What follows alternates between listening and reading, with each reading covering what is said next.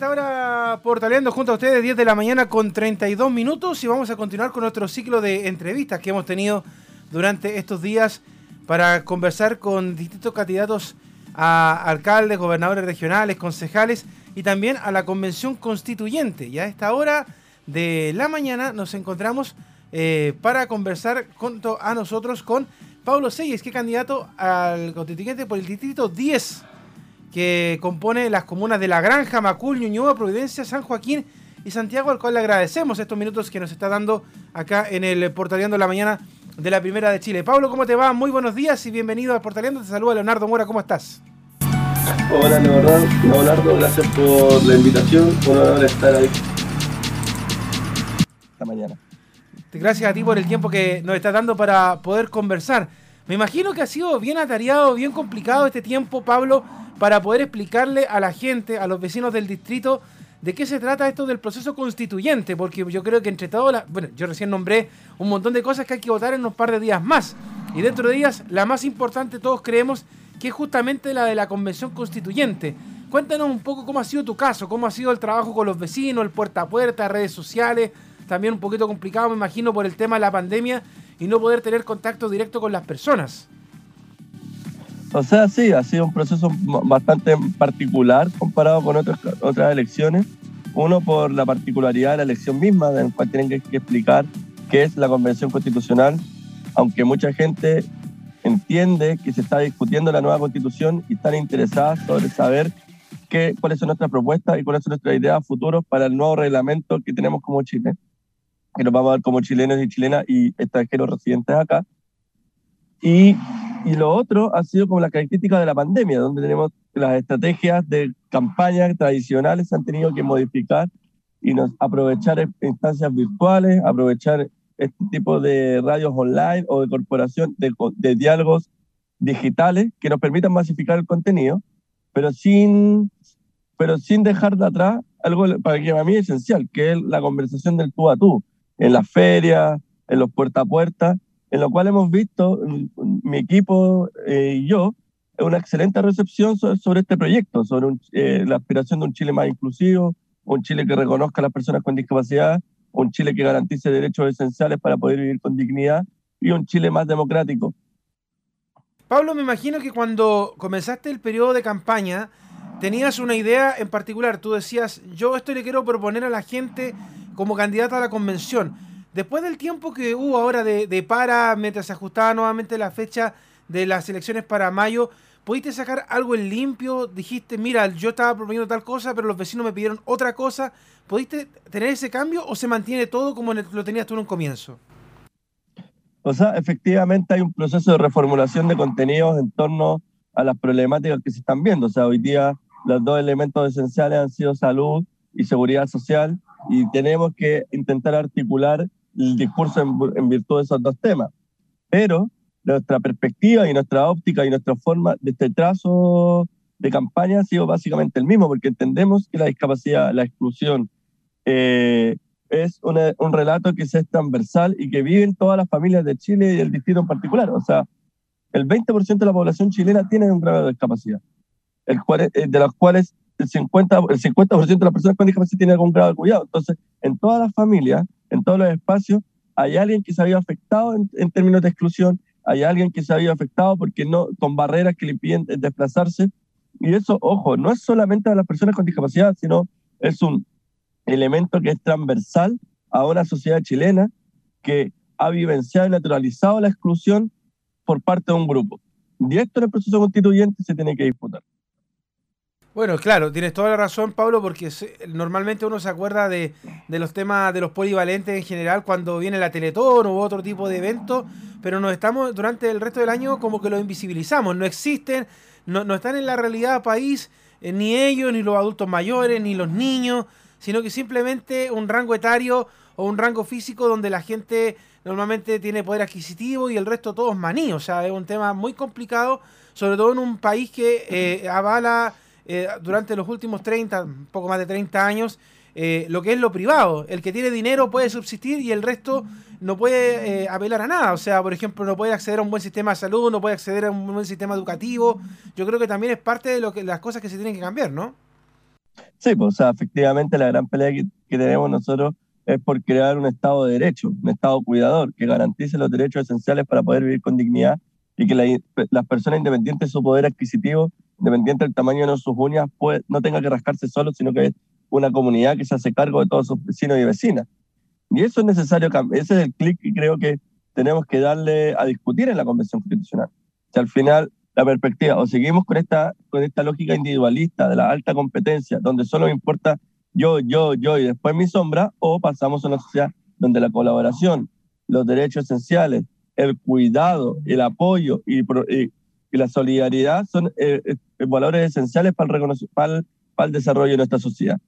Y también me imagino que como, como profesor, Pablo, eh, hay cosas que también hay que cambiar en esa base, porque obviamente si nos recordamos muy bien todo lo que comenzó de este estallido social y estos cambios que estamos viendo en la constitución, viene justamente de la sociedad, de los jóvenes que estaban pidiendo cosas que, que son lo justo, si ni siquiera se estaba pidiendo lo demás, se estaba pidiendo una buena educación, como te decía recién, un buen estado de salud, un estado que los pudieran parar y que no los dejara tirados si es que no tenían un poder adquisitivo. ¿Cómo ves tú también esa mirada de los jóvenes en este proceso constituyente?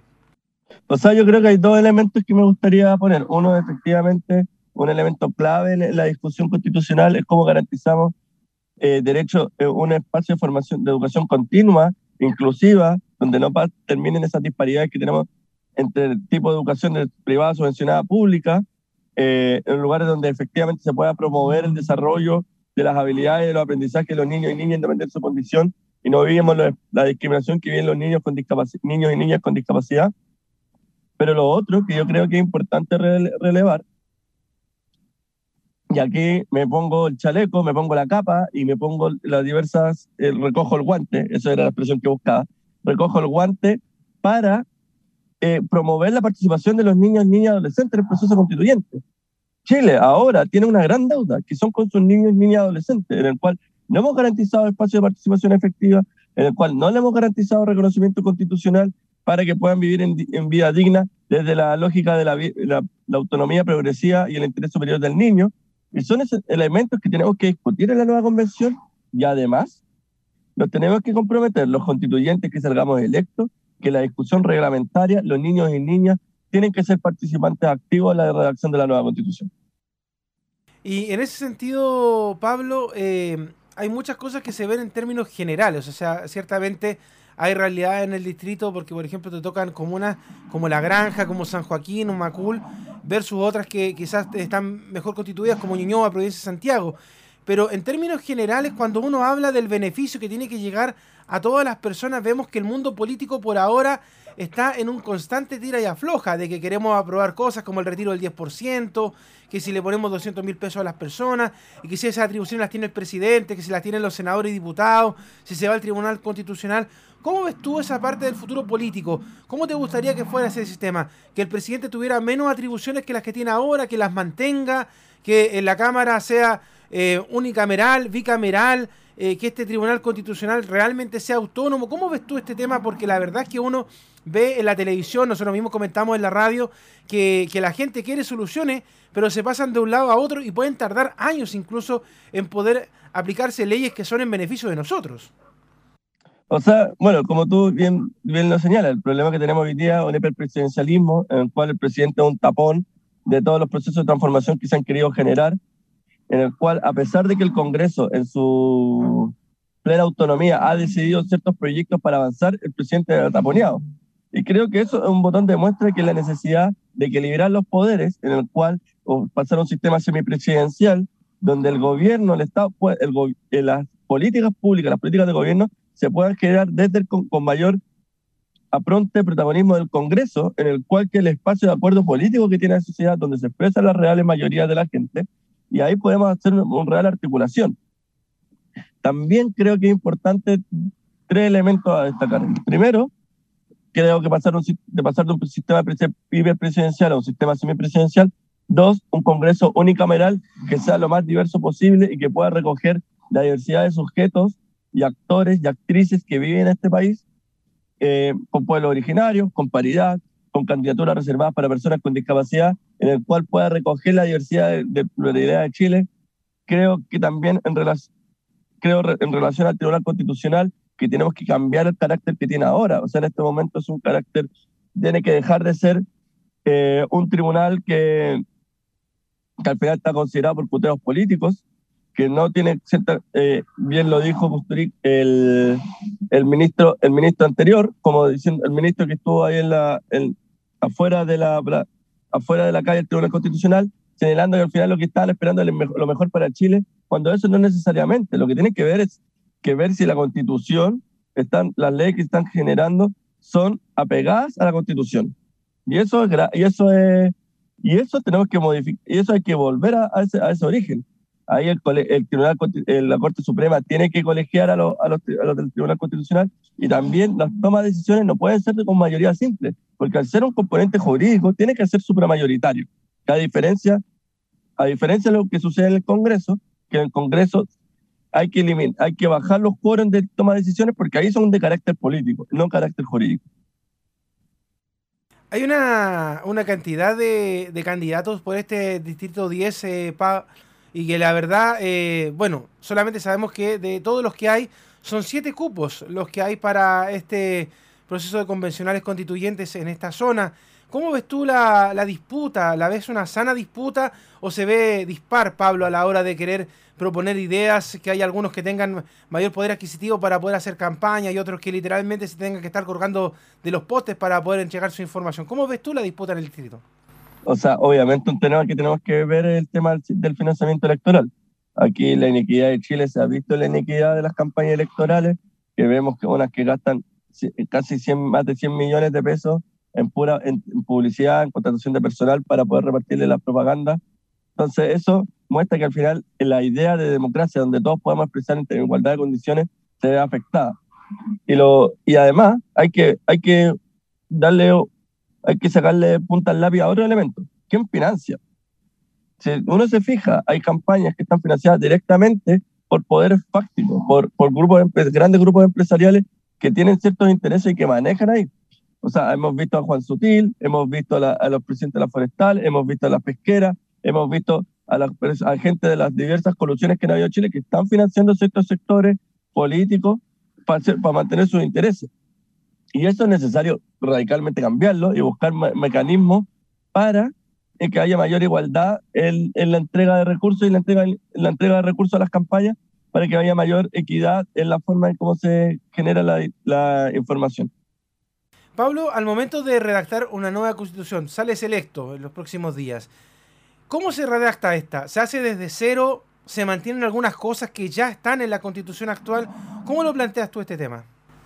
O sea, yo, yo, no yo creo que, bueno, de partida estamos en hoja en blanco, entonces tenemos que redactarla de cero. Hay que sentarnos a pensar el Chile que queremos de ahora, no, no solo de ahora, sino de 60 años más, un Chile que tiene envejecimiento acelerado, un Chile que tenemos a, costa un cambio climático grosero, entonces tenemos que hacernos cargo del tema ambiental, tenemos que hacernos cargo de las diversas problemáticas que están viviendo en Chile, la iniquidad, y eso tenemos que sentarnos. Y ahí tenemos que pensar un nuevo reglamento que permita profundizar la democracia, eh, disminuir la brecha de desigualdad y proteger la naturaleza.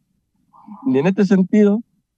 y ahí hay que hacernos cargo de otro elemento también, aparte de la redacción, es el reglamento, que es la discusión constitucional, como la forma que prefiguramos la discusión constitucional. Y en ese espacio tiene que ser lo absolutamente y mayormente participativo que se pueda dar,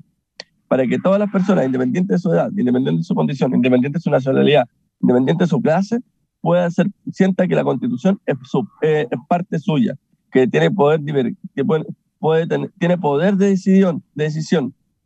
para que al final no sintamos que la constitución fue una, un escrito hecho por 155 personas de forma cerrada y que llega con las tablas de los 10 mandamientos y usted tiene que decir sí o no, sino que fue realmente el pueblo de Chile y los habitantes que viven en nuestro país los que nos sentamos a pensar el Chile que soñamos y que queremos.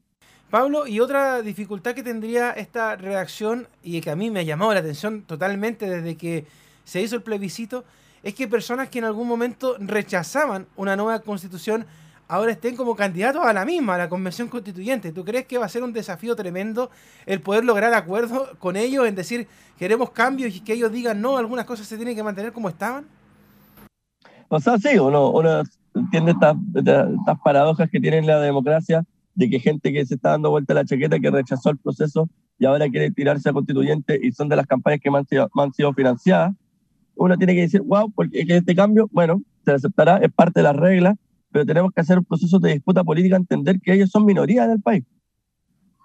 Que Chile no quiere, no quiere esos avances, son del 20%.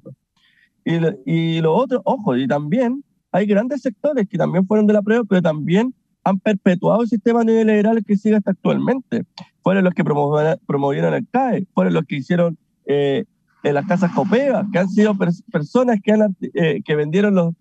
las aguas. Eh, entonces son personas que han estado manteniendo el sistema que ahora también se las dan con tintes progresistas y eso también tenemos que hacerlo, hacernos cargo y enfrentar sus posiciones de forma democrática fraternal. Pero a la vez, igual quiero poner un poco de esperanza. bueno, nosotros, las personas con discapacidad, un, un, acuerdo que yo promoví, hicimos un decalgo de 10 puntos que queríamos impulsar a la nueva constitución, que era el reconocimiento constitucional de las personas con discapacidad, que toda la discusión se hablase de, la accesibilidad, eh, la inclusión y la, y la diversidad, que tú dices que todo se ha redactado también presentado en lenguaje, en lengua, en lenguaje fácil, eh, con accesibilidad universal, con intérprete de señas, diversos elementos que nosotros acordamos, las personas con discapacidad, que eran de Partido Republicano, que eran de la lista del pueblo, que eran independientes no neutrales, que eran de la concertación, que eran del Frente Amplio, del Partido Comunista, en fin. De todas las franjas políticas del país nos presentamos y nos pusimos de acuerdo en torno a, una agenda programática. Si las personas con discapacidad nos pusimos de acuerdo en, enfrentar una agenda programática, perfectamente el resto de la sociedad nos podemos poner de acuerdo en ciertos elementos a impulsar la nueva sociedad. Pablo, te quiero agradecer estos minutos que, le has dado a la, radio Portales y Portales Digital para poder conversar con nosotros a esta hora y exponer tus ideas. Y te dejo estos últimos minutos para que tú también le hables a los vecinos del Distrito 10 para que te conozcan, sepan dónde están tus redes sociales, qué es lo que has estado haciendo y que conozcan estos días lo último que has estado haciendo en este periodo de campaña. Bueno, eh, primero le quiero dar las gracias a la radio Portales por dar este espacio para conversar. Eh, quiero primero saludar a los vecinos y vecinas de las diversas comunas del distrito que nos hemos estado acompañando, viendo en las ferias, viendo en los puerta a puerta, en las calles, en los más de un millón de pasos que he dado por este lugar, conversando sobre la necesidad de un proyecto, de un Chile inclusivo, un Chile democrático y un Chile participativo.